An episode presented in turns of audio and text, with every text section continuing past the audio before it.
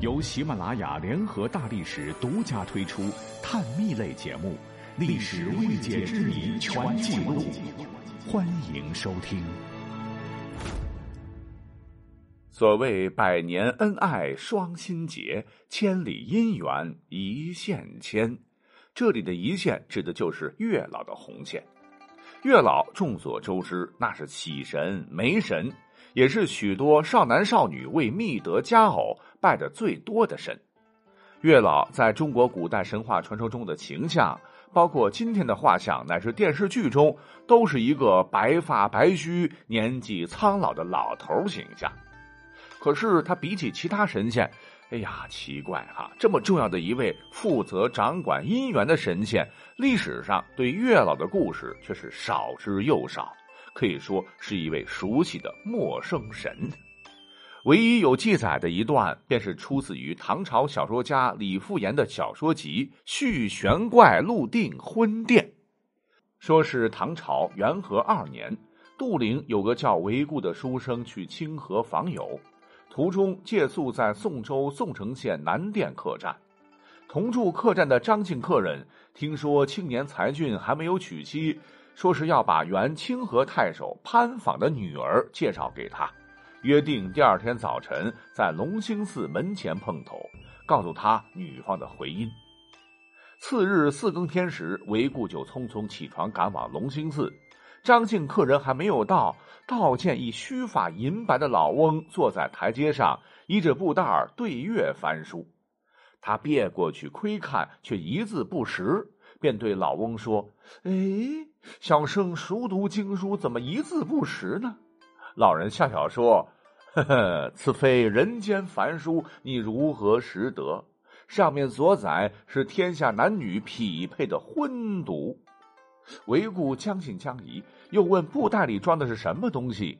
老翁道：“是为红线，用来系夫妻两人的脚，一男一女降身时就已拴住了。”以后即使仇敌之家，贫富悬殊，丑美不等，相隔万里，也必成夫妻。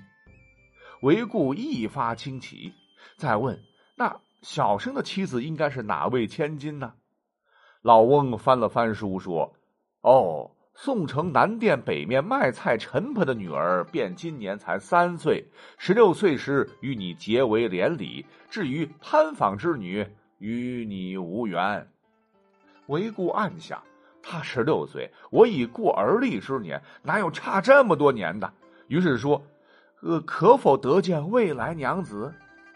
老翁领着他进入一个菜市场，看到了一个瞎了一只眼的妇人抱着个小女孩是蹒跚而来，其指着小女孩说：“这就是你的娘子。”韦固生气的说。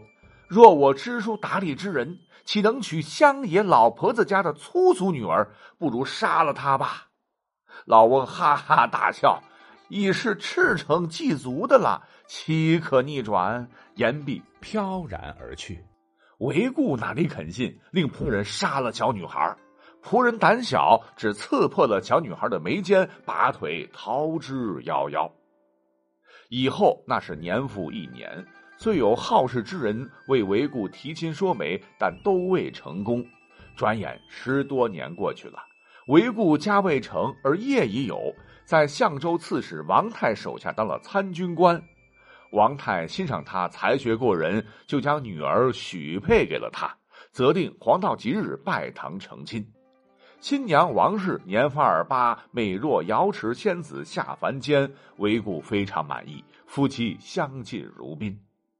那新娘眉间，哎，总贴着一朵彩色纸花。晚上睡觉时也不取下，沐浴后还要重新贴上。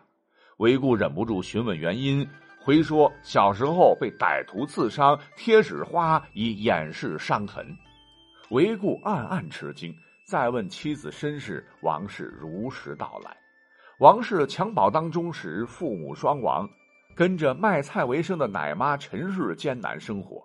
后来，陈婆打听到他的叔叔王泰当了刺史，便送与王泰收养。王泰当做亲生女儿一般对待，抚养至十六岁时，把她嫁与韦固。听完妻子述说，韦固大为诧异，想起了当年隆兴寺前遇见老翁对月翻书的事，认定这月下老人正是主管人间婚姻的媒神，逢人便津津乐道这桩奇事，至远近皆知。